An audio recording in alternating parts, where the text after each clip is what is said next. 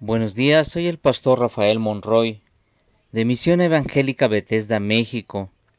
Y en este día, 31 de agosto del 2020, quiero invitarte a que me acompañes a reflexionar acerca del Salmo 108. Mi corazón está dispuesto, oh Dios. Cantaré y entonaré salmos. Esta es mi gloria Despiértate, salterio y arpa. Despertaré al alba. Te alabaré, oh Jehová, entre los pueblos.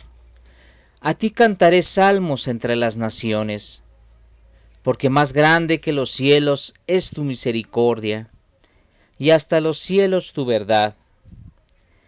Exaltado seas sobre los cielos, oh Dios, y sobre toda la tierra sea enaltecida tu gloria, para que sean librados tus amados. Salva con tu diestra y respóndeme. Dios ha dicho en su santuario, yo me alegré, repartiré a Siquem y, me, y mediré el valle de Sucot. Mío es Galaad, mío es Manasés, y Efraín es la fortaleza de mi cabeza. Judá es mi legislador. Moab las vasijas para lavarme. Sobre Edom echaré mi calzado. Me regocijaré sobre Filistea. ¿Quién me guiará a la ciudad fortificada? ¿Quién me guiará hasta Edom? ¿No serás tú, oh Dios, que nos habías que nos has que nos habías desechado y no salías, oh Dios, con nuestros ejércitos. Danos socorro contra el adversario, porque vana es la ayuda del hombre. En Dios haremos proezas, y Él hollará a nuestros enemigos. En este Salmo 108, el salmista nos invita a que juntos podamos nosotros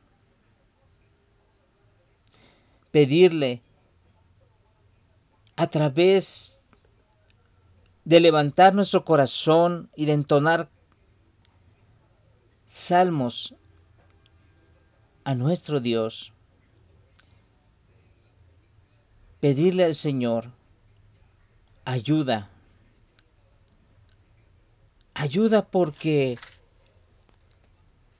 la opresión de los pueblos se había levantado contra él de otras naciones. Entonces el salmista recuerda a través de los cantos cuán grande es la misericordia de nuestro Dios a través de los salmos, a través de, de estos cantos, poder recordar quién es Dios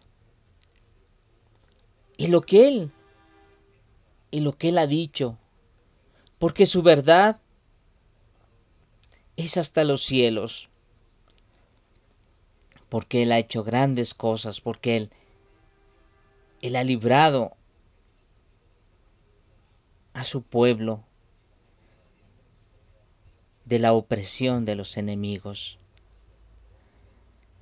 Entonces, entonces el salmista recuerda que es Dios quien lo puede guiar hasta la ciudad fortificada, que es Dios quien lo guiará hasta la tierra de Edón.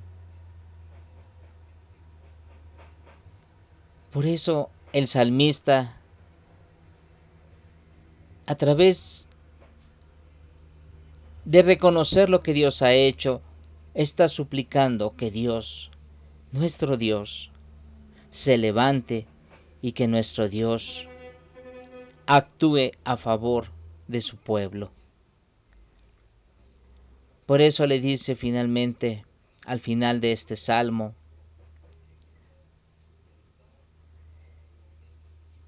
danos socorro contra el adversario. Ayúdanos, porque vana es la ayuda del hombre. y finalmente concluye con una verdad, con una verdad que nos llena de fuerza y de esperanza. En Dios haremos proezas. Sí, sí, hermano. Sí, mi hermana. Solamente en Dios haremos proezas. Y Él destruirá a nuestros enemigos. Por eso levantémonos juntos en este día para alabar a nuestro Dios, recordar quién es, quién ha sido, las maravillas que ha hecho, la verdad con la cual Él nos ha mostrado quién es,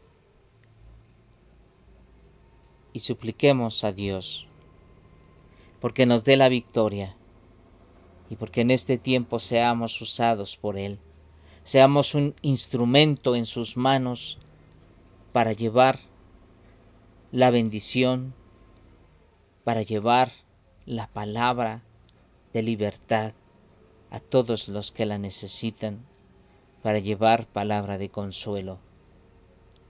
Porque solamente en Dios, solamente con Dios haremos proezas.